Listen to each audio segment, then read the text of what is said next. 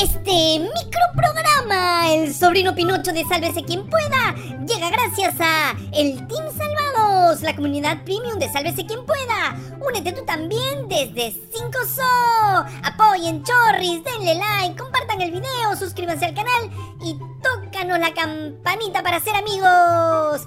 Sálvate y ¡Sálvanos! Soy Diego y salimos tarde. Somos un desastre. Lanza de una vez que ya es hora de lonche. Empezamos el martes agarrando valor y más envalentonados que Keiko con 73 congresistas. Y es que tenemos que volver a hablar de la presidenta de todos los peruanos. Y esta secuencia se llama Yo nunca te he engañado, primito. Aquí tienes que poner voz de Ferrando. Eh, ¿No sabes quién es Ferrando? ¡Qué desastre! Pregúntale al tío Google. ¡Lanza, Diego! Antes. Yo no me reuní con el señor Shimamakuro, que si la foto que aparece se aceptó como tantas personas que se tomaron foto conmigo. Después. Eh, lo único que yo recuerdo que el señor Shimamakuro vino al club departamental Apurímac, se presentó él, no la recuerdo a la señora Lourdes, sí la recuerdo a ella que venía, daba vueltas por el club, nunca conversamos ni nada por el estilo, no sé de dónde saca ella, que ella me lo presentó, no recuerdo esa faceta.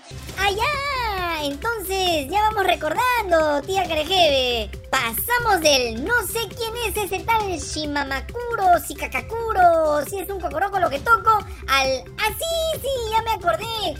Y a Diego lo negaron tantas veces sus familiares. Pero hay más. Antes. A mí no me consta que el señor Shimamakuro haya dado un solo sol, ni para el club departamental Apurímac, ni para absolutamente nada. si él, si él dice que ha dado dinero a la campaña, que a mí no me consta, quien tendría que haber declarado es él junto con el partido político. Después. Que el señor Shimamakuro haya hecho algunos gastos y demás, en todo caso, él, la señora Marisa, quienes hayan administrado esos fondos que él dice, ellos tienen que dar cuenta a la tesorera del partido y así sucesivamente a OMPE para que puedan haber eh, impuesto en la lista de qué gastos han tenido. Y sobre los gastos de campaña, antes. No tuve asesoras, no tuve secretarias, no tuve asistentes. Dina caminó con su alma sola, aquí en Lima, haciendo campaña, porque ni para pasajes teníamos. Muchas gracias. Después. Yo nunca he negado que el señor Shimamakura estuviera presente en esas caminatas de campaña. Él, la señora Marisa y además la señora Elizabeth eh, han venido como parte del equipo del profesor Pedro Castillo, que por entonces era el candidato presidencial. Entonces nunca se ha negado. Interesante, Dina, interesante. Pero hay algo más importante que dijo la presidenta y es sobre la declaración de los gastos de campaña que, según ella, son solo responsabilidad de quien fuera el candidato a la presidencia. O sea, del tío Pedro Castillo, hoy preso por dictador suelo. Ah, no lo sé, pregúntele a la señora Marisa, ¿por qué no se declaró? Porque ella era... No, no, no, no, es que la campaña es presidencial, no es la campaña de la vicepresidenta. Boluarte está siguiendo las instrucciones de su abogado Joseph Campos. Esa imputación no tiene asidero en el derecho. Para comenzar, no existen campañas vicepresidenciales. Todos los aportes que se dan y respecto a la cual se mueven personas, viajan, etcétera, se hace una campaña presidencial. ¡Listo! ¡No va! Ah, ah, perdón, es que como ya estaba todo aclarado por la presidenta y su abogado. ¡Pues no es cierto! Exacto, no es cierto. Dina y su abogado te quieren atarantar, sobrino. Y para que eso no ocurra, ponemos en práctica todo lo que hemos aprendido de mi tía Rosita, que felizmente aún no nos bloquea. El artículo 359-A sobre el financiamiento prohibido de organizaciones políticas es muy claro y a la letra dice... Aquí tomo aire. El que de manera directa o indirecta solicita, acepta, entrega o recibe aportes, donaciones, contribuciones o cualquier otro tipo de beneficio proveniente de fuente de financiamiento legalmente prohibida, conociendo o debiendo conocer su origen en beneficio de una organización política o alianza electoral registrado en proceso de registro, será reprimido con pena privativa de libertad no menor de dos ni mayor de cinco años. Me quedé sin aire. Y agrega que la pena será de hasta 6 años si el delito es cometido por el candidato, tesorero, responsable de campaña o administrador de hecho o derecho de los recursos de una organización política, siempre que conozca o deba conocer la fuente de financiamiento legalmente prohibida. La ley no habla del candidato presidencial como único responsable, tal como argumenta la señora presidenta. Por cierto, Dina, ahora que le estás haciendo la competencia a Pinocho, ¿no has pensado en abrir una fábrica de muebles? La nariz te va a seguir creciendo y madera te va a sobrar, tía. Y abrimos nuestro consultorio de ayuda y soporte emocional, porque tenemos que hablar de la familia, de cómo superar las dificultades y diferencias desde el amor, la unión, la comprensión y las mentiras. ¿Qué dijiste? ¿Cambiamos de giro? Pues no, mi querido Chanchos, pero sigue yapeando si no quieres que esto termine en una iglesia de fanáticos semióticos. Resulta que ayer Dina también habló de su hermanito Nicanor Boluarte y dijo que él nunca visitó el Minis cuando ella fue ministra. Escucha, tía, escucha. Mi hermano nunca visitó al MIDIS ni ningún ministerio, ninguno. Así es que lo que el periodista anoche ha dejado entrever es un tema del periodista, pero mi hermano jamás visitó a ningún ministerio, menos al MIDIS, donde yo estaba trabajando como ministra. ¿Y por qué puso el parche? Pues porque se denunció que Nicanor repartía puestos de trabajo para sus amigotes y familiares y según la denuncia del portal El Foco, así fue. Esta es una grabación difundida por los colegas. Otra bien, la, si es que hay la posibilidad, que la puedas ubicar en un sitio más tranquilo. En la OCE, no, en la OCE mismo para que me haga el trabajo, pues porque ¿qué pasa? Ella es muy Yo buena sé que ella es muy buena manejando, manejando información. Sí. Ese es Nicanor Boluarte gestionando la contratación de su sobrina Victoria Dávila Boluarte, Vicky para los amigos, cuando Maritza Sánchez, la ex secretaria de DIN en campaña, ocupó la Dirección Regional de Educación de Lima Metropolitana. Pero no fue el único, sus otros compinches y amigos también de Dina Boluarte, Canebo Vargas y Víctor Torres, que la acompañaron en campaña, tuvieron cargos en el Estado.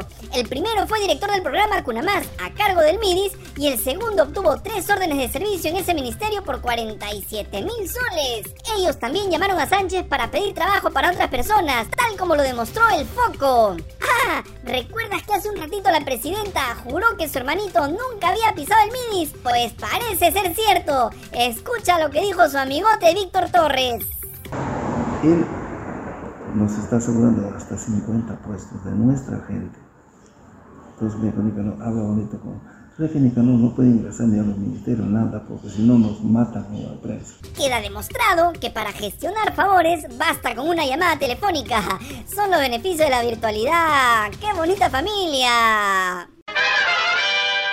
Y la situación de desastre continúa en el norte del país, especialmente en Piura. Durante la noche de ayer y hasta la madrugada de hoy volvieron las intensas lluvias en esa región acompañadas de rayos y relámpagos. Este video grabado en la madrugada de hoy muestra cómo el agua entra a una casa mientras la familia busca la manera de pedir ayuda, por lo menos al serenazgo.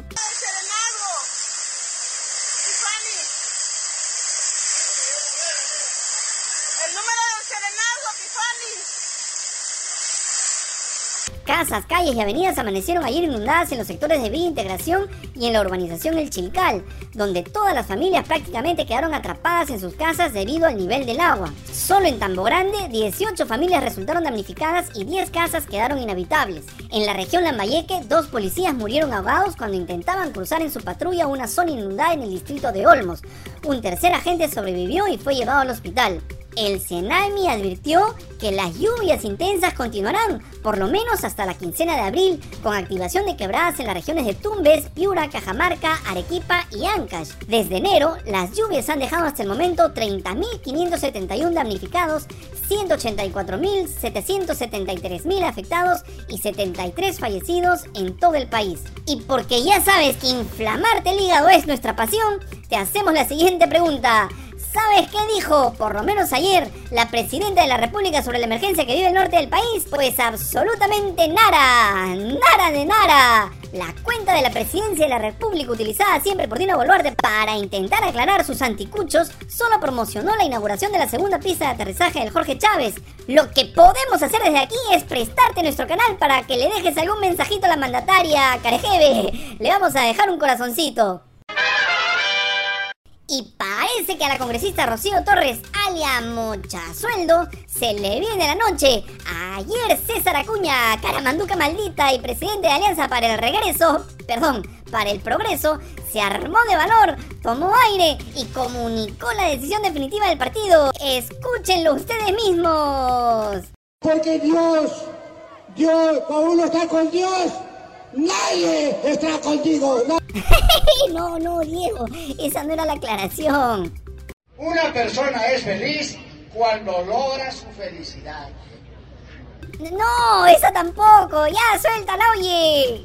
Estamos siguiendo los trámites correspondientes, pero la decisión del partido es expulsarlo a la señora del partido.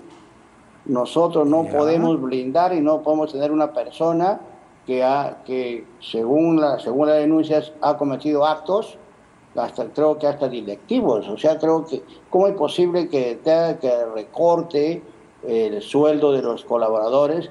Eso, quitar, es el, quitar el pan del, el pan del trabajador. Así es, Petipán del Norte decidió expulsar definitivamente a la parlamentaria tras haber sido acusada de recortarle el sueldo a sus trabajadores con ayuda de su sobrino. Hábil te creías, ¿no tía? Ahora pe... Y la cereza del pastel la puso el Procurador General del Estado, mi causa Daniel Soria, a quien no le tembló la mano para denunciar a Rocío Torres ante la Fiscalía por el delito contra la administración pública en la modalidad de concusión. Ahora, pistía, la que se te viene por dártela de viva. Bueno, bueno, esperamos que hayas tomado tu pavionta porque en los siguientes minutos tu hígado va a seguir sufriendo. ¡Empezamos, Diego! Ok, empezamos. Dina Boluarte no lleva ni medio año en el cargo y ya se tuvo que conseguir un abogado para que la defienda de todo lo que ella dice ser inocente. Y justamente el doctorcito que se consiguió declaró ayer para TV Perú y se mandó con una frase tristemente célebre, pues aseguró que los peruanos fallecidos durante las protestas habían provocado su propia muerte. Sí, no han escuchado mal y tampoco están soñando. Eso fue lo que dijo este Jijuna. Y si tienen dudas, chequen el siguiente video. Caso por caso se tendrá que investigar. Porque incluso puede ser, aunque parezca eh, eh, paradójico, que la víctima misma haya sido la provocadora de la situación en la que muere. Joseph Campos, abogado de la presidenta, intentó justificar las ejecuciones extrajudiciales pasando por alto todos los informes elaborados por entidades defensoras de los derechos humanos en los que concluyen que hubo uso excesivo de la fuerza y peor aún zurrándose en las imágenes que todos ya hemos visto y parece que él no. Habría que mostrarle, por ejemplo, el video del asesinato de Rosalino Flores, el joven cusqueño que recibió más de 30 disparos de perdigones cuando se ve claramente que no estaba participando en las protestas, ni mucho menos quería provocar a las fuerzas del orden. Algo similar sucedió con Christopher Ramos, adolescente ayacuchano de tan solo 15 años, a quien le dispararon directo al corazón cuando acudía al llamado de un militar. Y así podríamos pasarnos todo el programa mostrándole uno a uno los videos donde se ve claramente que las Fuerzas Armadas y Policiales dispararon a quemarropa y sin ningún motivo. Pero eso no es todo. La agencia de noticias AP también realizó una investigación que publicó ayer y en la que llegan a la conclusión que 30 de los 49 manifestantes que perdieron la vida durante la represión policial y militar en el Perú murieron a tiros.